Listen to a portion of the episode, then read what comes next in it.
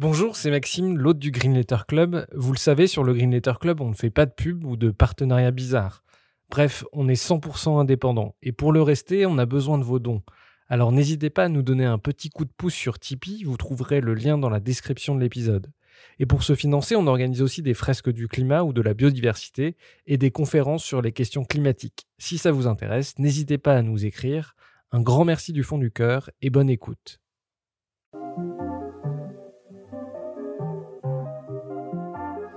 Bienvenue dans le Green Letter Club, la chaîne qui décortique les grands sujets écologiques. Aujourd'hui, nous allons parler des transports et de leur impact sur le climat.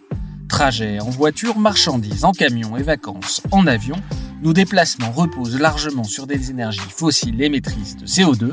D'où cette question, comment peut-on décarboner nos transports? Pour y répondre, nous recevons Aurélien Bigot, chercheur associé à la chaire Énergie et Prospérité et spécialiste de la décarbonation des transports. Bonjour Aurélien Bigot. Bonjour. Euh, vous êtes chercheur et vos travaux portent sur la décarbonation des transports. Euh, vous avez terminé une thèse de plus de 4 ans à l'école polytechnique sur le sujet. C'est assez rare qu'on accueille ici des gens aussi jeunes, mais on a été bluffé par la qualité de, de votre thèse. Euh, pourquoi avoir choisi le sujet de la décarbonation des transports? Alors moi, depuis bien longtemps, depuis plusieurs années, je suis assez passionné et préoccupé en même temps aussi par la thématique du, du, changement climatique, qui m'a amené aussi à m'intéresser euh, aux enjeux énergétiques, aux enjeux environnementaux aussi de manière plus générale. Euh, et puis, euh, mes études m'ont d'abord conduit vers la géologie, ensuite vers l'économie de l'environnement. Et puis, à la fin de, de ces études en économie de l'environnement, j'ai eu un stage de fin d'études qui m'a donné cette opportunité de, creuser la question euh, de la transition énergétique des transports en particulier, d'abord en comparant des scénarios de, prospective à l'horizon 2050 en France. Euh, et puis, euh, voilà, comme le stage s'était bien passé, ça a poursuivi sur une thèse sur ce même sujet, donc du défi de, la transition énergétique dans les transports. Les transports, on le sait, ça pollue. Quelle est la part des transports dans nos émissions de CO2 en France et dans le monde? Alors, je vais donner les chiffres dans l'ensemble des émissions de gaz à effet de serre, donc aussi bien CO2 que les autres gaz à effet de serre, notamment le méthane ou le protoxyde d'azote. Euh, au niveau mondial, c'est de l'ordre de 15% euh, d'émissions directes qui sont liées euh, au transport. En France, c'est plus, c'est de l'ordre de 30% des émissions sur le territoire qui sont liées à la consommation euh, essentiellement de pétrole dans le secteur des transports. Après, ce qu'il y a, c'est que ça, ce sont uniquement les émissions euh, directes qui sont prises en compte. Donc, euh, par exemple, les, émissions de CO2 qui sortent euh, des pots d'échappement, à la fois des voitures, des camions, des trains, des avions, etc.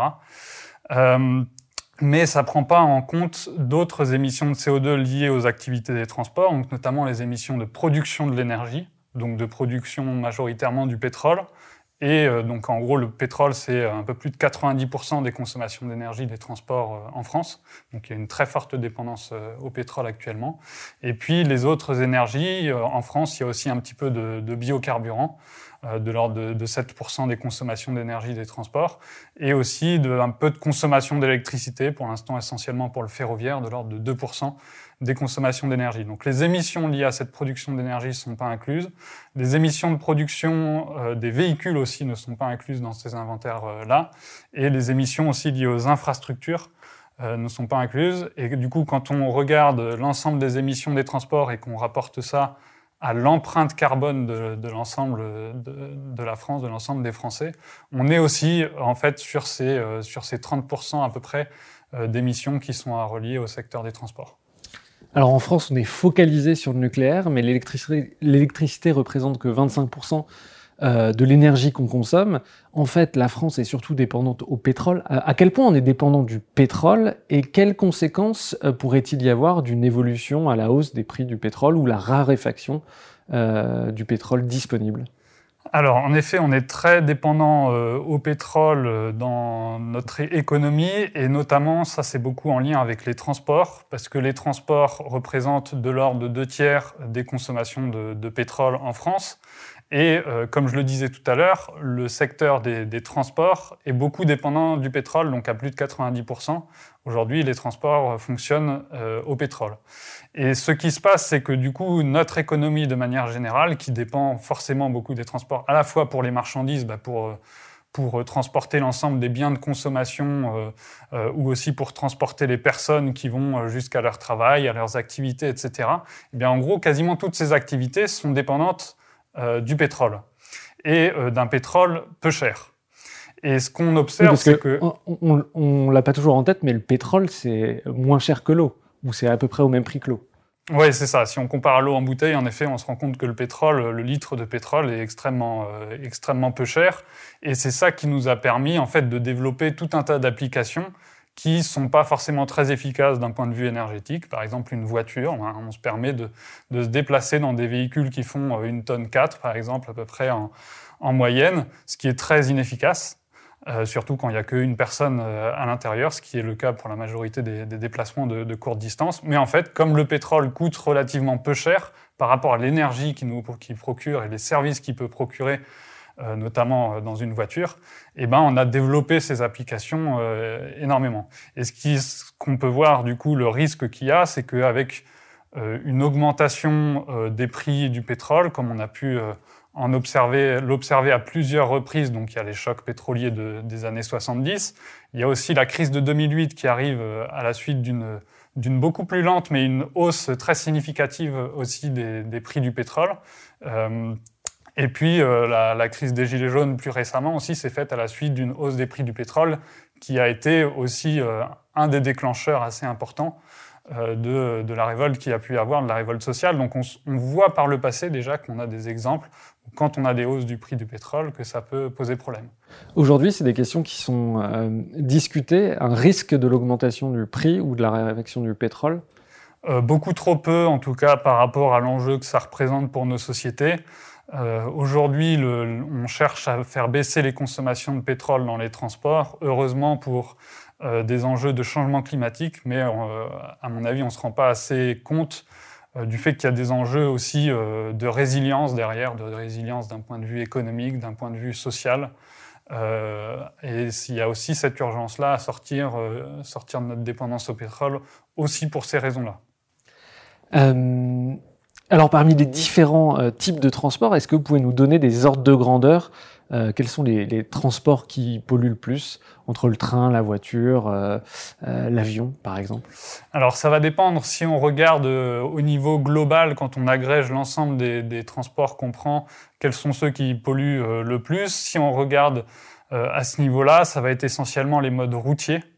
Euh, parce qu'il euh, euh, il domine très largement à la fois le transport de voyageurs et le transport de marchandises.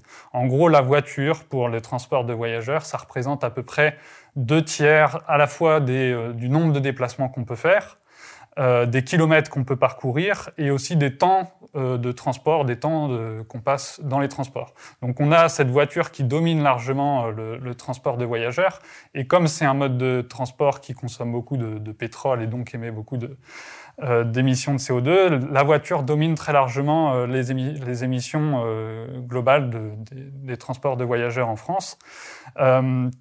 Et après, l'autre mode qui est euh, un contributeur assez significatif euh, en France pour la mobilité des voyageurs, c'est euh, le transport aérien. c'est à peu près une vingtaine de pourcents des émissions quand on compte à la fois l'aérien pour les transports intérieurs en France et pour les transports internationaux. C'est à peu près 20% qui sont liés au transport aérien, en sachant que là, cette fois-ci, l'aérien domine beaucoup moins euh, les transports, euh, par exemple, de notre quotidien ou même sur une année euh, tout entière, ça représente une part assez significative quand même des kilomètres parcourus parce que c'est des, transports à longue distance. C'est de l'ordre de 16% des, kilomètres parcourus, mais c'est que de l'ordre de 1% du temps de transport, du temps qu'on passe dans les transports, et que 0,1% des trajets qu'on peut faire au cours d'une année. Donc c'est là qu'on se rend compte qu'il y a un, faible nombre de trajets, mais par contre des émissions qui sont quand même assez significatives, donc des émissions très fortes. Euh, dès qu'on fait un trajet en avion, surtout s'il est à longue distance. Euh, justement, est-ce que vous pourriez nous faire un, panorama des transports qu'on utilise en France? Euh, On utilise quoi? Majoritairement la voiture. je sais que dans votre thèse, vous montrez que par exemple la marche a beaucoup décru par rapport à l'usage de la voiture. Euh, qu'est-ce qu'on utilise en France? Euh, Beaucoup le train, beaucoup la voiture? Alors, encore une fois, ça dépend sur quels critères on regarde. En tout cas, euh, la, voiture domine sur un peu les trois critères que je donnais tout à l'heure en termes de temps de transport, de nombre de trajets, de nombre de kilomètres. après, pour l'avion, du coup, c'est significatif en nombre de kilomètres. Euh, au contraire de euh, la marche qui, euh, en fait, en nombre de kilomètres représente des choses, des choses très faibles parce que c'est que des, trajets assez courts, assez lents.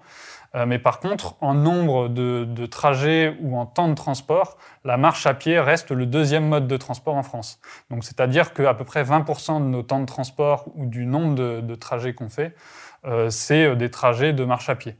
Et ça, on a tendance à trop souvent euh, l'oublier et à oublier un peu les politiques publiques qui sont liées à la marche, à l'espace public qu'on va euh, laisser euh, dans nos villes, dans nos villages, à des possibilités de voilà juste marcher pour, pour faire nos trajets de, plus courte distance.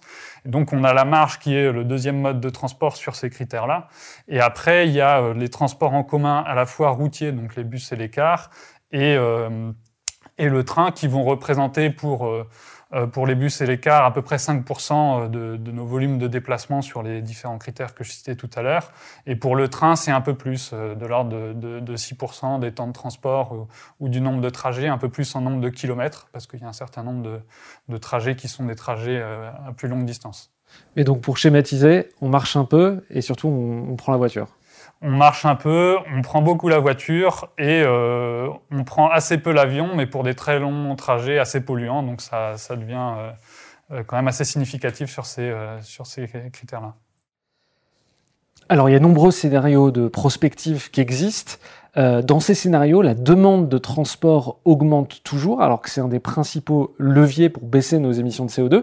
Est-ce qu'on peut réalistement plus se déplacer et moins polluer où il faudra à l'avenir globalement qu'on prenne moins la voiture, moins l'avion, moins le train alors sur la demande de transport, ce, que j'ai regardé notamment dans ma thèse, c'est la, comparaison entre les émissions de CO2, comment ces émissions évoluent, euh, et de comparer ça avec le nombre de kilomètres qu'on peut faire chaque année en France depuis 1960. Et ce qu'on observe sur le passé, ce qui est très intéressant, c'est que euh, les émissions de CO2 ont évolué de manière très proche au nombre de kilomètres qu'on fait. Et ce qui fait, c'est ce qui, euh, ce qui s'est passé par, par le passé, c'est qu'on a énormément augmenté le nombre de kilomètres parcourus euh, en France. Si je reprends une perspective très large, en gros, il y a deux siècles, on avait quasiment que la marche à pied à disposition, un peu de transport euh, attelé à cheval. et à ce moment-là, voilà, et à ce moment-là, on se déplaçait à peu près une heure par jour et par personne en moyenne, tout comme aujourd'hui. Sauf qu'en une heure par jour et par personne, à la vitesse du pas, à la vitesse de la marche à pied, on faisait de l'ordre de 4 à 5 km par jour et par personne. Aujourd'hui, avec des modes de transport beaucoup plus rapides, en moyenne, on est euh, toujours à une heure de transport par jour et par personne, mais on se déplace à peu près 10 fois plus vite. Et du coup, avec une heure en moyenne par jour et par personne, on arrive à faire de l'ordre de 50 km. Et en fait, ces 50 km qui sont faits euh, avec des modes de transport majoritairement assez, euh, assez polluants, euh, eh bien, au fur et à mesure euh, de l'augmentation du nombre de kilomètres qu'on a, qu'on a parcouru, notamment avec la croissance de la voiture ces dernières, ces dernières décennies, hein, sur les, jusqu'au début des années 2000, eh ben, en parallèle de cette augmentation du nombre de kilomètres, on a augmenté les émissions de CO2. Et ce qui est assez étonnant, c'est que dans les débats publics, on parle assez peu en fait de, ce, de cette possibilité, de ce critère de demande de transport ou du volume de, euh, de, kilomètres parcourus, qui pour l'instant est un peu le, principal facteur d'évolution de nos émissions de CO2. Donc d'une année sur l'autre, si on se déplace un peu plus, si on fait un peu plus de kilomètres, ben, les émissions augmentent un peu. Si on en fait moins, ben, les émissions baissent. Et par exemple, là, sur l'année 2020, elles vont beaucoup baisser parce que ben, on été confinés, on a fait beaucoup moins de kilomètres, etc. Donc là, c'est pas la question à l'avenir de, se confiner pour réaliser moins de, de, de kilomètres, mais c'est d'essayer de voir comment est-ce qu'on peut reconfigurer euh, nos territoires, comment on peut aménager différemment, euh, comment on peut éventuellement changer nos comportements euh, de mobilité aussi, rapprocher les lieux de, travail des lieux de, domicile pour avoir des distances plus courtes à, parcourir, comment on peut peut-être inventer un tourisme qui soit éventuellement un peu plus local, ou en tout cas éviter de, partir à l'autre bout du monde pour des séjours qui sont des fois assez courts. Donc essayer de faire en sorte qu'à l'avenir, en tout cas cette demande de transport arrête d'augmenter, voire euh, aille vers des choses, euh, vers plus de sobriété. Euh, dans votre thèse pour diminuer les émissions de gaz à effet de serre dans les transports, vous dites qu'il faut partir du triptyque Avoid, Shift, Improve, c'est-à-dire en bon français, éviter, changer et améliorer. Est-ce que vous pouvez nous expliquer l'idée qu'il y a derrière? Alors en effet, il y a ces, ces, trois critères qui sont souvent utilisés. Le avoid, du coup, c'est éviter de faire trop de kilomètres. Donc c'est éviter peut-être certains déplacements qui sont les, euh, qui sont les plus lointains. Euh, donc ça, c'est tout le facteur de demande de transport qu'on évoquait, euh, qu'on évoquait précédemment. Après, le, le facteur de shift, c'est reporter en gros vers des modes de transport qui sont moins polluants. Donc ça, moi, dans mon analyse, je, je décompose un peu en, en deux, en deux euh, euh sous-dimensions. Il y a changer de mode de transport. Donc par exemple, passer de la voiture à des modes de transport qui sont moins émetteurs, donc la marche, le vélo, les transports en commun sur la courte distance. Et sur la longue distance, c'est aussi moins de voitures et moins d'avions aussi plus, euh, notamment de transport en commun, notamment le ferroviaire qui est euh, beaucoup moins émetteur par kilomètre parcouru. Donc ça, c'est le deuxième, euh, la, première dimension du facteur shift. Et après, il y a une autre dimension qui est de se reporter peut-être toujours dans le même mode de transport, mais de faire en sorte que le remplissage des véhicules soit important. Notamment pour la voiture, c'est le développement du covoiturage. Donc on ne change pas forcément de mode de transport si avant on utilisait déjà la voiture, mais on fait en sorte, sachant qu'il y a beaucoup de monde qui font les mêmes trajets, mais souvent dans une voiture qui est euh, à vide, quoi, pas à vide, mais avec une seule personne dedans, alors qu'il y a en général 4-5 euh, places. La moyenne, c'est 1,2 euh, personnes par euh, alors, voiture C'est un des chiffres qui tournent, ça dépend un peu de, de, quel, de ce qu'on regarde exactement. Il y a la moyenne un peu nationale, quand on divise le nombre de kilomètres parcourus par les voyageurs euh, en France, divisé par le nombre de kilomètres parcourus par les voitures, euh, on tombe sur à peu près 1,6. Euh, mais ce qu'il y a, c'est que là-dedans, il y a les transports de longue distance qui pèsent, euh, qui pèsent quand même pas mal et qui font remonter la moyenne parce que les transports à longue distance, en général, sont réalisés avec plus de personnes à l'intérieur. En général, c'est plutôt 2,2 personnes par voiture euh, sur la longue distance, alors que sur la courte distance, on va être plutôt en effet à 1,2.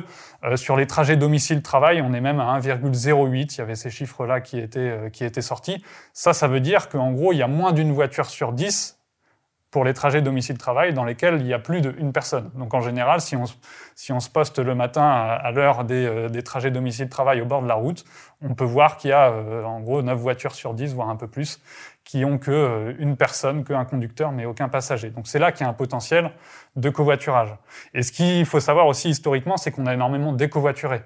On était en moyenne nationale, donc aujourd'hui je disais à peu près 1,6, on était plutôt à 2,2, 2,3 dans les années 60. Et en fait, depuis, on a, il y a eu un tel accès facilité à la voiture, euh, une baisse du prix, une baisse du nombre de personnes moyens par, euh, par ménage aussi, ça c'est un, des effets assez structurants.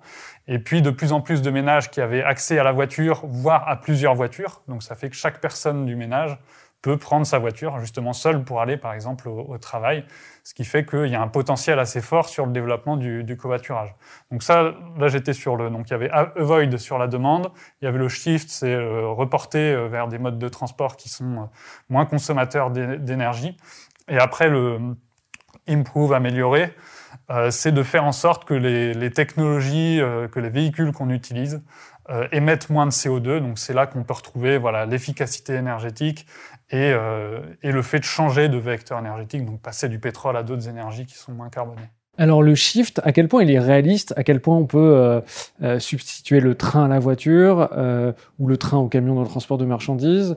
Est-ce que c'est réaliste de se dire euh, on va euh, économiser beaucoup d'émissions de CO2 en changeant de mode, en utilisant ce qu'on appelle le report modal, cette expression barbare? Est-ce que c'est ce shift peut nous permettre de vraiment économiser des émissions carbone alors oui, il y a des potentiels qui sont assez importants. Ça va dépendre des types de, de territoires si on regarde sur la mobilité des voyageurs. Euh, notamment aujourd'hui, on voit que c'est plus facile de se passer de la voiture en centre-ville. L'usage de la voiture, notamment dans le centre des plus grandes villes, ça fait déjà quelques années qu'il qu est en baisse. Euh, donc à la fois, il y a moins de trajets en voiture qui sont réalisés, les gens ont moins de voitures aussi, donc le taux de motorisation est, aussi en baisse. Alors qu'on voit que par exemple dans les zones rurales, au contraire, euh, la voiture continue à prendre toujours un peu plus de place, mais aujourd'hui, elle, prend une telle place qu'elle peut plus euh, forcément prendre encore plus de place qu'aujourd'hui. Mais ce qui est à l'avenir, c'est de, regarder comment on va pouvoir, euh, sur l'ensemble des territoires, et y compris dans les zones rurales, il y a un potentiel pour développer d'autres modes de transport que la voiture telle qu'on la connaît aujourd'hui. Et sur la longue distance, il y a aussi des potentiels, tout à l'heure, je le disais aussi, pour changer nos comportements et, euh, et moins utiliser l'avion.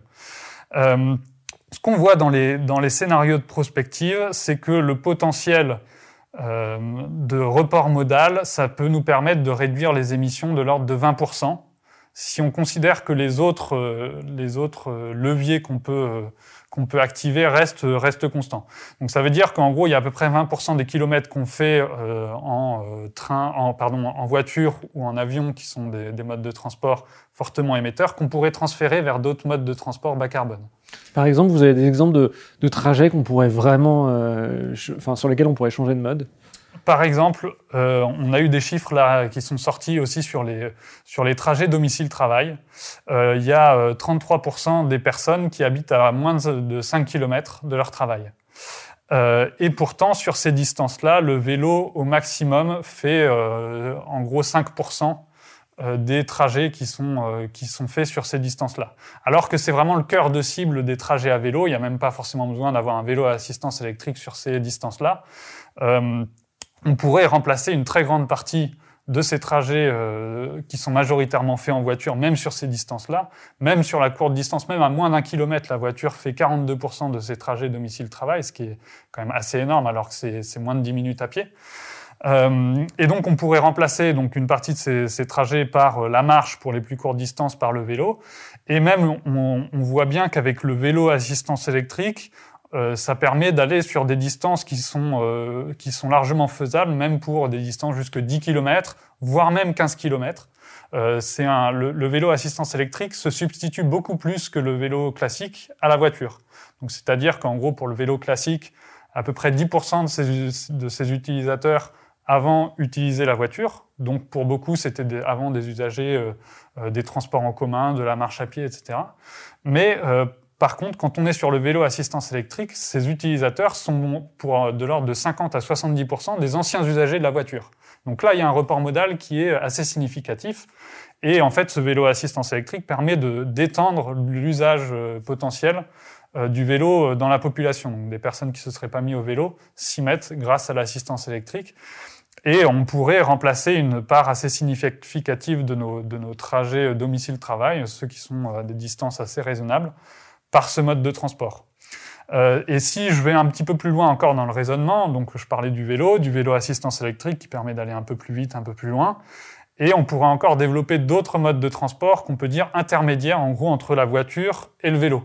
Parce que par exemple, si on a des enfants, euh, le vélo à assistance électrique, euh, ça permet pas de les emmener à l'école. Alors ça peut, euh, mais ça dépend quel type de vélo assistance électrique. Donc il peut y avoir un, siège, un siège pour euh, à l'arrière pour l'enfant selon selon l'âge. Et après on peut développer d'autres types de vélos, comme par exemple les vélos cargo. Euh, les vélos cargo, on voit passer des, des, des photos dessus où il y a des des mères ou des pères de famille qui qui transportent deux à trois enfants dans un vélo cargo. Et euh, c'est vrai qu'on n'a pas du tout cet imaginaire-là en France, parce qu'aujourd'hui, c'est des choses qu'on voit assez peu. Mais dans d'autres pays, si on prend l'exemple des Pays-Bas, c'est des choses qui sont tout à, fait, euh, tout à fait classiques, tout à fait rentrées dans les mœurs, dans les pratiques sociales. Et euh, en France, on pourrait développer donc des vélos cargo qui permettent, au-delà du transport, par exemple, des enfants, de transporter des charges quand on, si on part au travail avec un certain nombre de charges, d'aller faire ses courses aussi avec ce type de véhicule. On pourrait aussi développer ce qu'on appelle des speed pedelecs, ça, en gros, ça ressemble tout à fait à un vélo assistance électrique, sauf que légalement, c'est un cyclomoteur. En gros, c'est un vélo assistance électrique qui permet d'aller jusqu'à 45 km heure. Donc, on pédale toujours, donc c'est pour ça que ça ressemble à un, vélo. Euh, mais l'assistance permet d'aller à une vitesse qui est plus élevée, alors que les vélos assistance électrique classiques, c'est limité à 25 km heure. Et donc, quand on peut aller jusqu'à 45 km heure, bah, ça permet d'aller faire des distances plus longues, et notamment, euh, notamment, par exemple, pour les zones peu denses, les zones rurales, où là, ça peut être un véhicule qui peut être euh, assez adapté. Un autre véhicule qui est très proche du vélo, même c'est un vélo, c'est euh, ce qu'on appelle les vélos mobiles. Donc je vous, encourage à aller regarder des, photos si vous voyez pas à quoi ça correspond. C'est en gros une sorte de vélo couché euh, qui est caréné, donc c'est-à-dire qui est un peu comme la voiture a une, carcasse. Hein. Et eh bien le, le, vélo, le vélo mobile est très profilé de, de, de, et très aérodynamique du coup et permet d'être beaucoup plus efficace qu'un vélo classique, aller beaucoup plus vite, même à la seule force des jambes.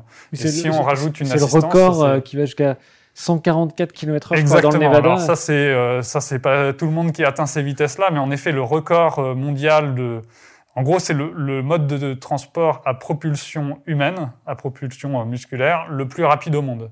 Et du coup, sur donc là, ce record-là a été battu aux États-Unis sur une ligne droite tout à fait plate.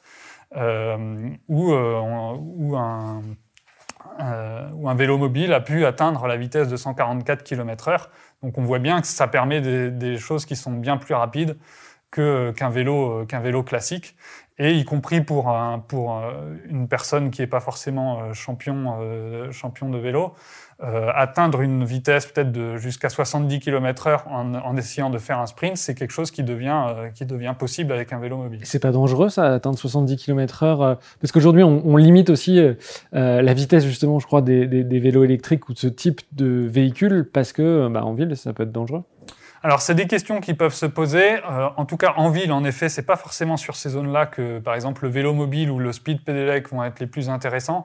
Il n'y a pas forcément d'intérêt à aller plus vite que 25 km/h sur des, sur des trajets, euh, sur des trajets en ville. D'ailleurs, il y a de plus en plus de villes qui passent à des villes à 30 km/h, ce qui est une, une, mesure très positive pour encourager aussi les modes de transport alternatifs, parce que ça permet de, de sécuriser justement les, les trajets en, vélo ou, euh, ou, en marche à pied.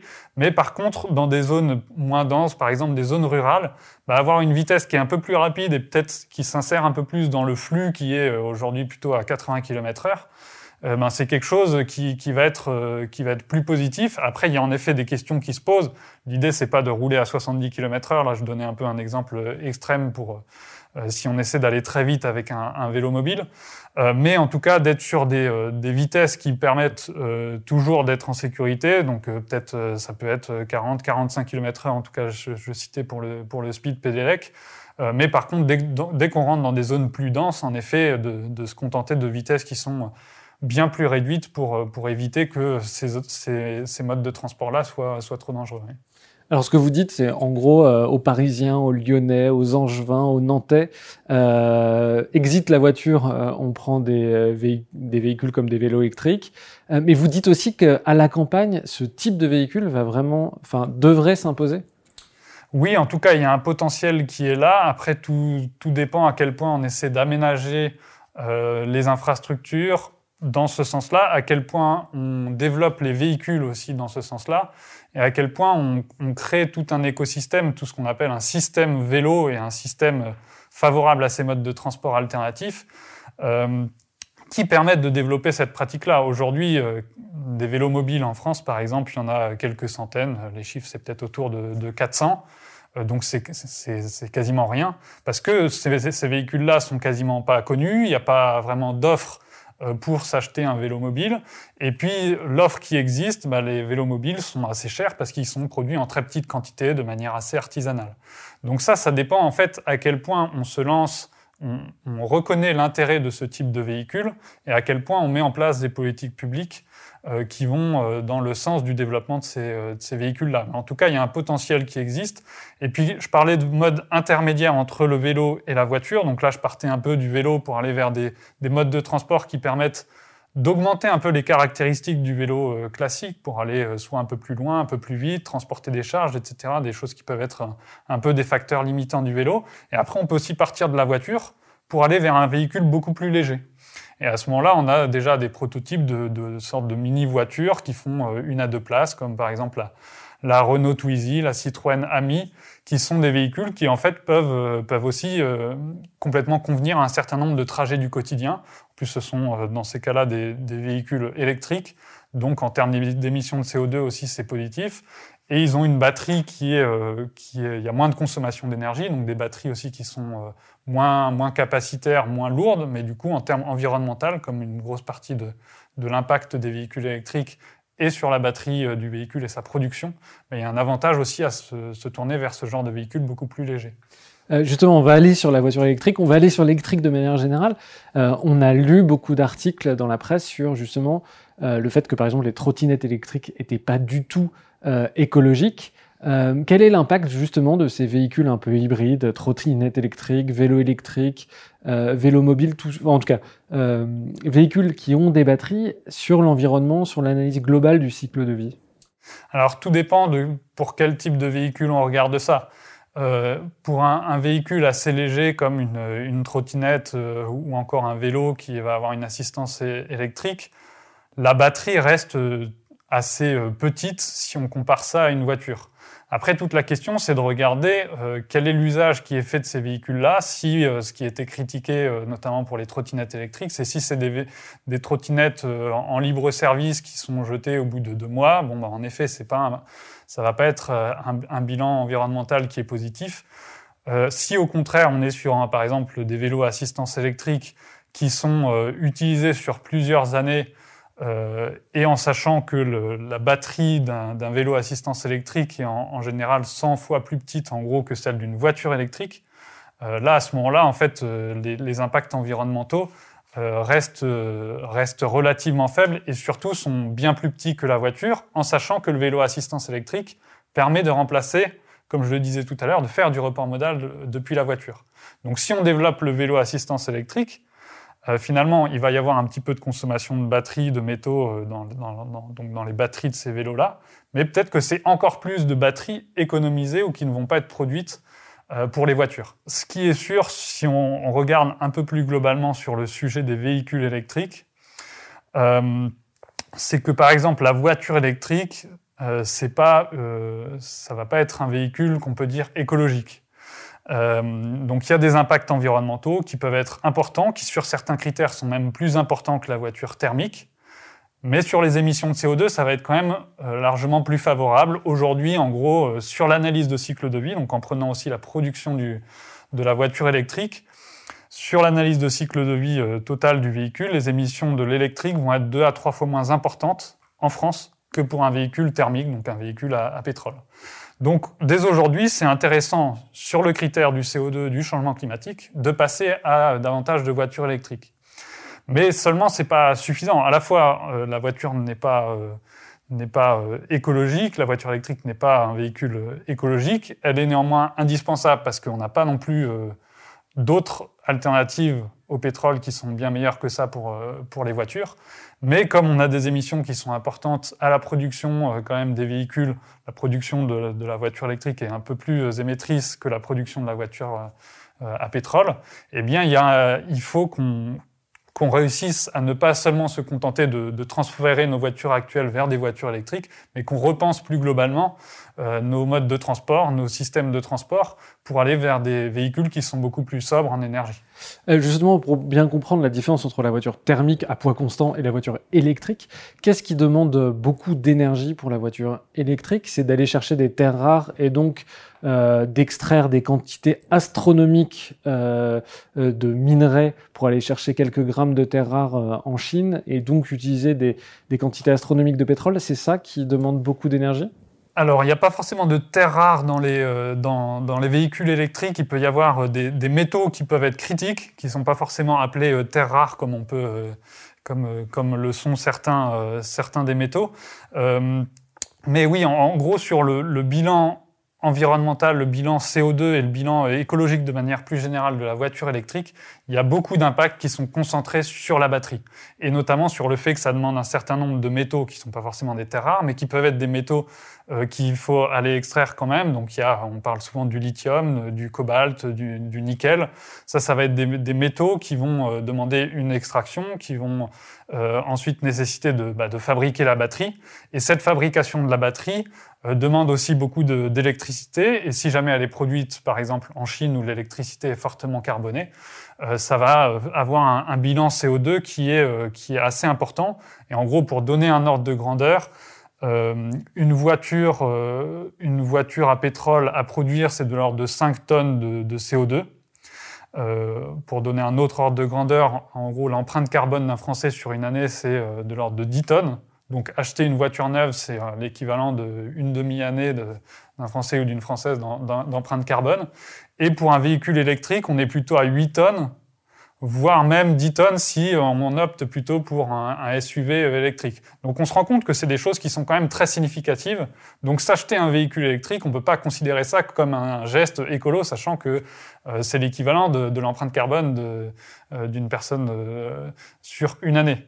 Donc c'est quand même quelque chose de très significatif. Mais ce qu'il y a, c'est qu'après, pendant l'usage de la voiture électrique, Là, les émissions sont beaucoup plus faibles, donc c'est pour ça qu'au bout d'un certain nombre de kilomètres ou d'années, on va rentabiliser ces émissions qui sont plus élevées à la production et notamment liées à la batterie.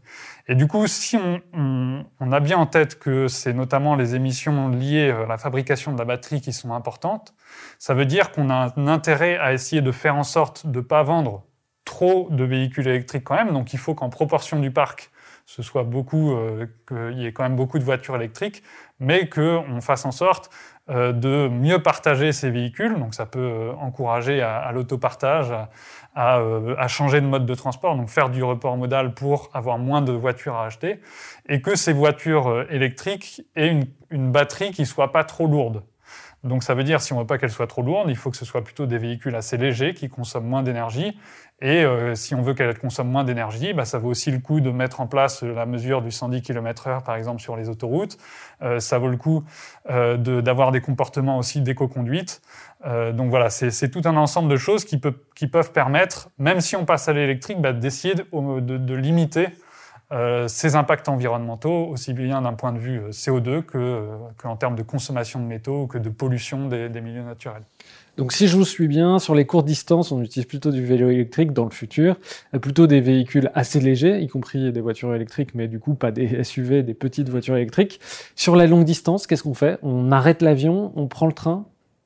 Oui, c'est ça, c'est en tout cas essayer d'aller dans, dans ce sens-là. Après... Euh, la, longue distance, en effet, sur la voiture, ça va être, euh, c'est un peu une, grande question qu'il y a aujourd'hui, c'est qu'on a, euh, on a un, objectif d'arrêter les, ventes de voitures qui émettent des, émissions, quoi, des, voitures émettrices de, CO2 à l'horizon 2040. Donc, en gros, à, cet horizon-là, il y aurait potentiellement plus que des voitures électriques qui seraient vendues. mais du coup, ça pose la question de quel quel mode de transport on utilise pour la longue distance. Euh, parce que si jamais on se dit qu'on va essayer d'avoir une autonomie maximale pour ces euh, véhicules euh, électriques, à ce moment-là, on rentre dans le travers d'avoir des batteries qui sont très lourdes et qui du coup ont un impact environnemental qui, qui soit fort. Mais si au contraire on va sur, sur des véhicules beaucoup plus légers avec moins d'autonomie, ça d'un point de vue environnemental c'est très positif. Mais là, à ce moment-là, ces véhicules deviennent moins intéressants pour la longue distance. Donc, en effet, il faut trouver un peu le, bon ajustement, euh, avec, euh, si possible, du coup, sur la longue distance, bah, d'utiliser d'autres modes de transport que la voiture. Donc, euh, les transports en commun, les bus, les, le train, notamment, qui a un potentiel important sur la longue distance. Donc, c'est déjà les, les trains qui peuvent être développés aujourd'hui. Ça peut être aussi de relancer les trains de nuit. Euh, pour, euh, pour la longue distance aussi. Euh, et puis d'essayer de, en effet, sur l'avion, qui est un, fort contributeur sur la, sur la longue distance, bah de changer aussi un peu des comportements de mobilité sur, sur l'aérien pour essayer d'avoir moins de, moins de trajets qui sont faits en avion ou des trajets qui sont faits euh, bah, soit moins souvent, éventuellement plus, plus longtemps sur place, ou qui sont des trajets qui sont faits moins loin. Ça, ça permet de, diminuer les, kilomètres parcourus en avion. Euh, et ça, c'est aujourd'hui une question qui est assez peu euh, traitée par les politiques publiques, euh, qui visent toujours beaucoup quand même une relance du secteur aérien. On le voit bien sur la relance post-Covid, où il y a l'ambition de retrouver des niveaux de trafic et des niveaux de croissance de ces trafics euh, qui, soit, euh, qui soit important, alors qu'il faudrait se poser plutôt une question de quelle transformation euh, du secteur aérien, comment le rendre compatible avec les, objectifs climatiques qu'on a au niveau français et au niveau mondial. Là-dessus, sur la justice carbone, parce que dans les médias, on a beaucoup reproché aux Gilets jaunes de s'arc-bouter sur la voiture, mais pour avoir un ordre de grandeur, est-ce que l'utilisation d'un, par exemple, un, Paris-Toulouse, ça représente quoi par rapport à l'utilisation quotidienne de voitures? Juste avoir un ordre de grandeur entre l'avion et la voiture Alors, ce qu'on a, c'est que entre la voiture et euh, l'avion, sur un même trajet, par exemple faire euh, Paris-Marseille euh, seul en voiture ou en avion, c'est à peu près les mêmes émissions. Donc ça veut dire que pour un trajet donné, la voiture et l'avion sont à peu près semblables.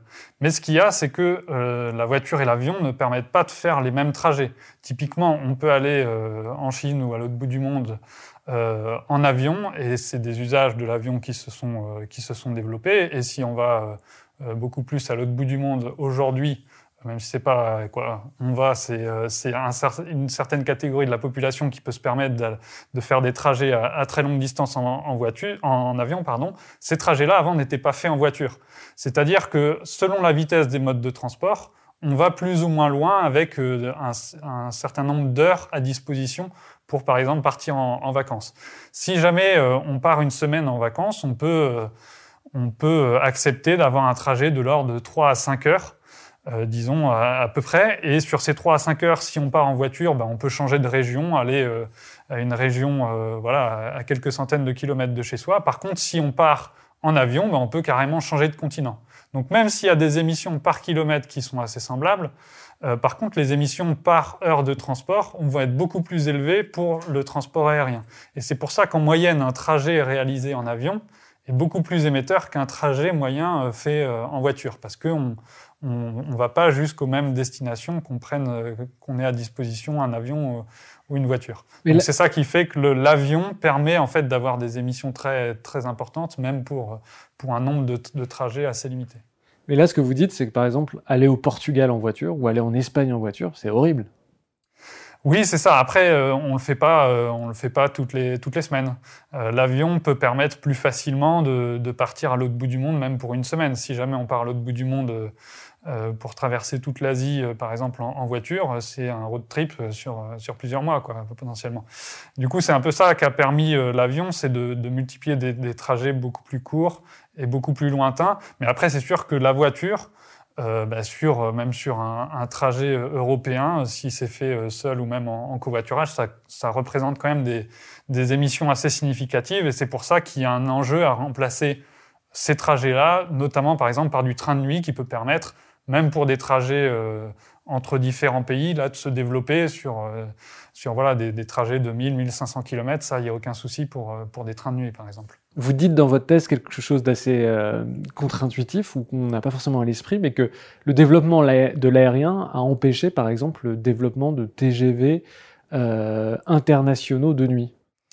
Oui, c'est ça. Après, on pourrait imaginer des choses comme ça. En fait, c'est que si jamais on, essaie de se passer davantage de l'avion à l'avenir, si jamais ça fait partie de nos objectifs, aujourd'hui, ça l'est assez peu dans les, dans les politiques publiques, mais quand on, si on commence à réfléchir à d'autres manières de voyager en se passant de l'avion, on peut imaginer en effet euh, des, des, choses qui pourraient être euh, y compris euh, si on voulait faire un réseau européen qui permet de se, déplacer en train de manière efficace, de manière relativement peu chère, en tout cas moins chère qu'en avion, on pourrait euh, potentiellement imaginer à la fois des trains de nuit sur des lignes classiques, mais peut-être des trains de nuit sur des lignes à plus grande vitesse. Ça, c'est des, choses qui peuvent tout à fait s'imaginer à l'avenir.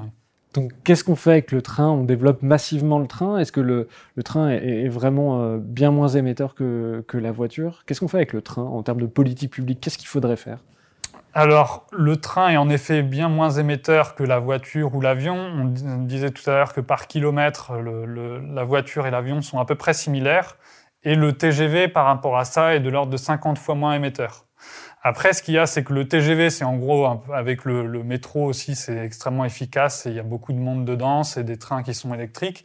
Il y a aussi d'autres trains qui, sont, euh, qui vont être moins, euh, euh, plus émetteurs de CO2 par kilomètre parcouru, notamment si ce sont des trains diesel. On a encore pas mal de petites lignes en France qui sont, euh, qui sont au diesel. Mais c'est qui sont des trains moins remplis. C'est 6-7% dans les trains diesel, c'est pas...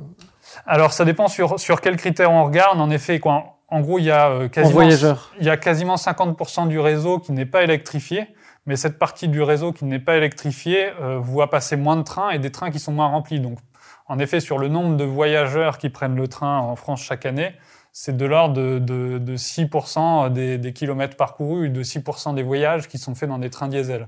Donc la majorité, c'est quand même du train électrique. Donc ça, c'est le, le, point positif et c'est pour ça qu'on peut développer le train de manière générale. Il est, il est euh, il est beaucoup moins émetteur que, la voiture ou, que l'avion. Après, toute la grande question, c'est euh, euh, que euh, on est sur un réseau, ferroviaire euh, d'ici 2050 qui pourrait encore un peu se développer. On pourrait peut-être construire un peu quelques nouvelles lignes à grande vitesse, par exemple. Ça peut avoir un certain intérêt si, ça se développe à la place de liaisons aériennes mais on va pas faire, euh, voilà, on va pas faire x2 sur le nombre de kilomètres de lignes de train qu'il y a sur notre territoire. Mais si on veut faire x2 sur le nombre de voyageurs qui prennent, qui prennent le train, ça veut dire qu'il faut qu'avec un réseau qui est à peu près constant, on réussisse à faire passer deux fois plus de voyageurs sur ce réseau-là. Et là, ça peut poser un certain nombre de questions en termes de saturation du réseau ou en termes de saturation euh, des trains. C'est qu'il y a, par exemple, bah, sur, sur du Paris-Lyon ou dans, sur certaines gares, il y a déjà euh, voilà, les capacités qui sont déjà utilisées euh, à plein, notamment sur les départs en week-end, sur les départs en, vacances. Et donc là, il faut, euh, il faut réussir à investir pour augmenter euh, ces capacités, mais aussi se poser plus globalement aussi la question justement de notre demande de transport, comment on essaie de faire en sorte euh, d'avoir des comportements de mobilité qui sont, qui sont plus en phase avec le fait de, réussir à utiliser aussi davantage le train sur des, plages horaires ou des destinations où pour l'instant il est moins utilisé.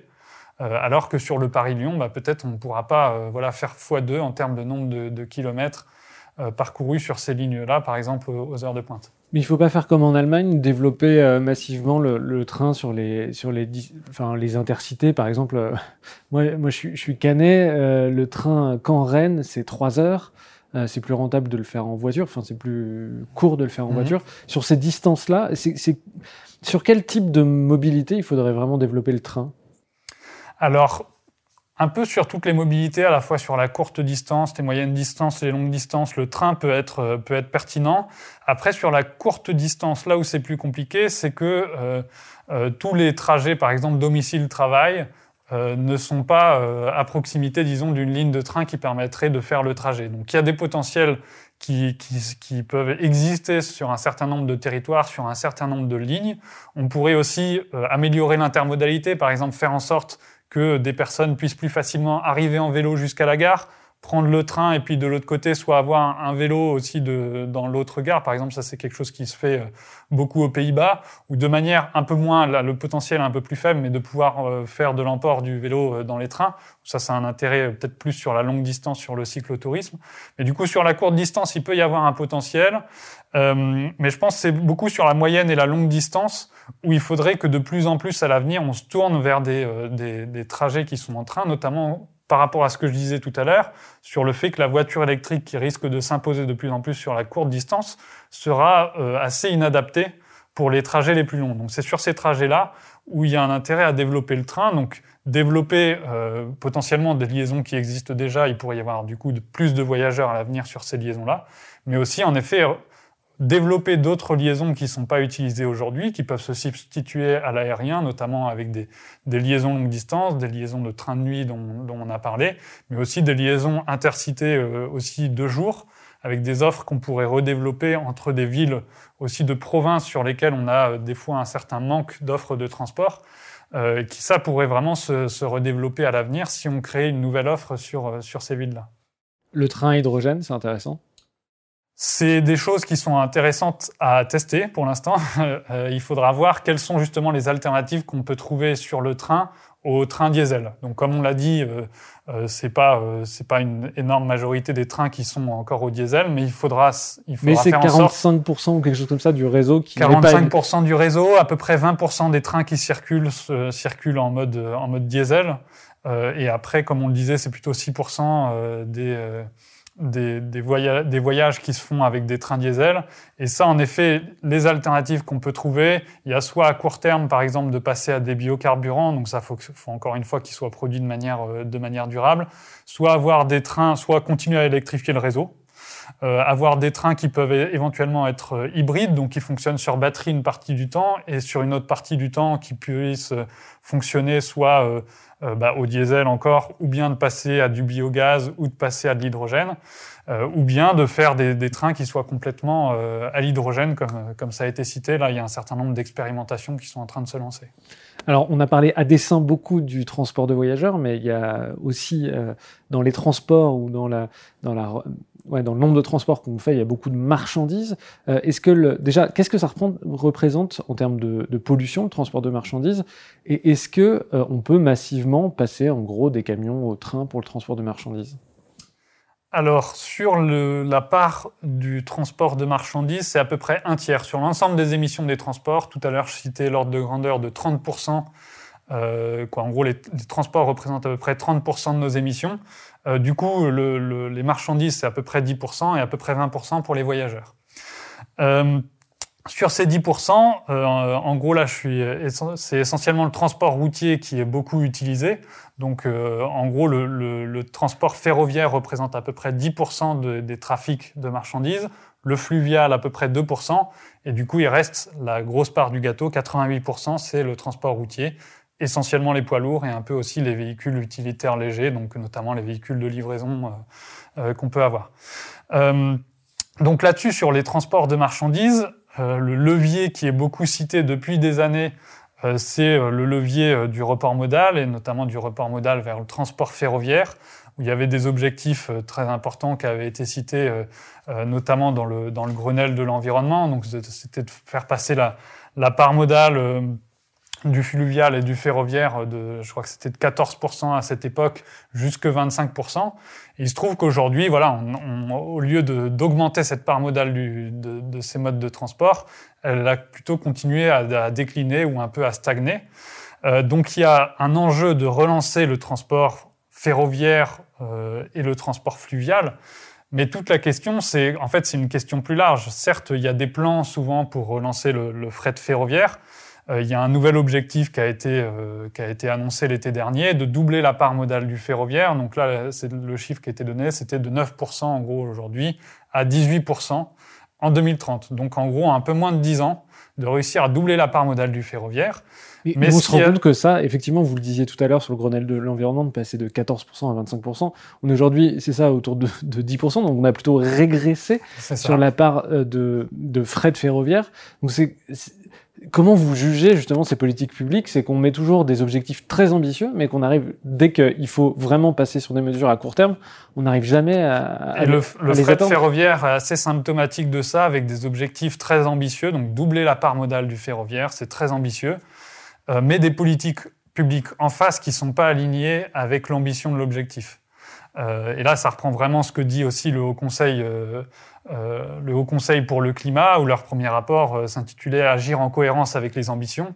C'est-à-dire qu'on a des ambitions fortes, mais qu'on n'a pas l'action qui est à la hauteur sur le sujet. Et sur le fret ferroviaire, en fait, quand on dit on veut doubler la, part modale du ferroviaire euh, dans les transports de marchandises, ça veut dire que, euh, en gros, on fait passer de 9 à 18% le ferroviaire, ça veut dire que le routier baisse de 9%.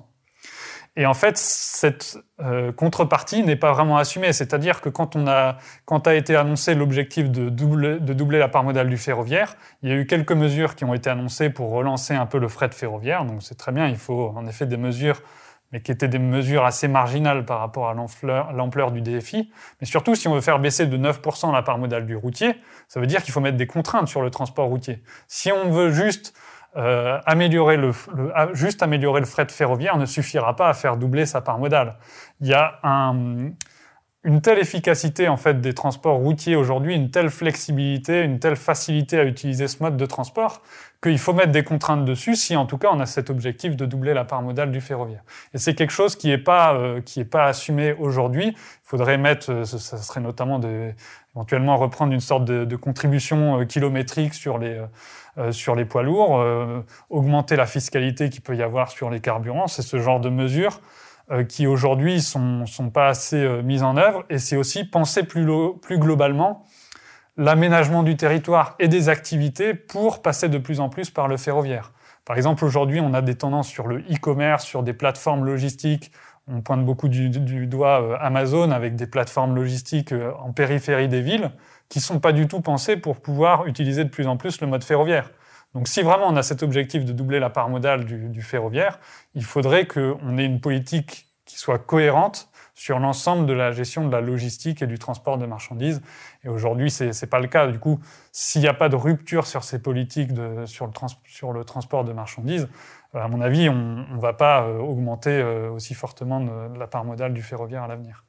Globalement, du coup, sur les politiques publiques, est-ce qu'on a, euh, enfin, depuis 2007, depuis le Grenelle de l'environnement, on n'a pas été très efficace, c'est ce que vous dites? Et quelles sont les, politiques publiques qui sont efficaces, qu'il faudrait vraiment mettre en œuvre si on veut euh, substantiellement réduire la part des émissions, enfin, les émissions de CO2 euh, des transports? Alors en effet, sur le, sur le passé, les politiques publiques, pour l'instant, ont été assez peu efficaces quand on regarde sur les, sur les dernières années, sur les transports, on ne voit pas forcément de, de domaines dans lesquels les politiques publiques ont poussé euh, soit une nouvelle technologie ou le report modal ou des choses comme ça, où il y aurait des, des, des résultats qu'on pourrait retrouver comme vraiment significatifs sur les émissions. Par exemple, le report modal a été beaucoup poussé, on l'a dit, pour les marchandises, ben en fait, euh, la part modale est restée constante, voire a continué à décroître. Sur le train, il y a eu une petite augmentation de la part modale du train de l'ordre de 3%. Mais en termes d'impact sur les émissions, c'est pareil, c'est en gros moins 3% des émissions euh, des voyageurs qui est lié à ce report modal. Donc ça reste quelque chose d'assez faible. Ensuite, il y a eu euh, des politiques d'efficacité énergétique des voitures qui ont été poussées. Mais en réalité, ça, il n'y a pas eu vraiment d'accélération en termes de baisse de consommation des, nouvelles voitures vendues. Et au contraire, on, a pu voir euh, entre 2015 et 2019 plutôt une stagnation euh, lié notamment au fait qu'on se tourne vers des véhicules de plus en plus lourds. Et ça, il n'y a pas eu de politique publique suffisamment forte pour, pour, euh, pour euh, empêcher cette tendance à des véhicules de plus en plus lourds, notamment les SUV qui sont de plus en plus pointés du doigt.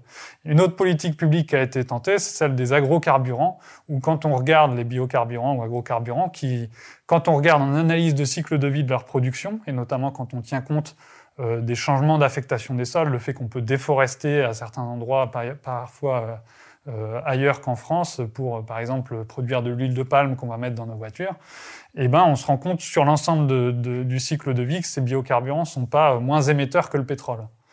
Euh, donc, par le passé, on a eu assez peu d'efficacité de ces politiques publiques, et au contraire, on n'a pas agi sur le levier de la demande de transport qui, euh, d'une année sur l'autre, est un levier et un facteur d'évolution assez majeur des émissions de CO2.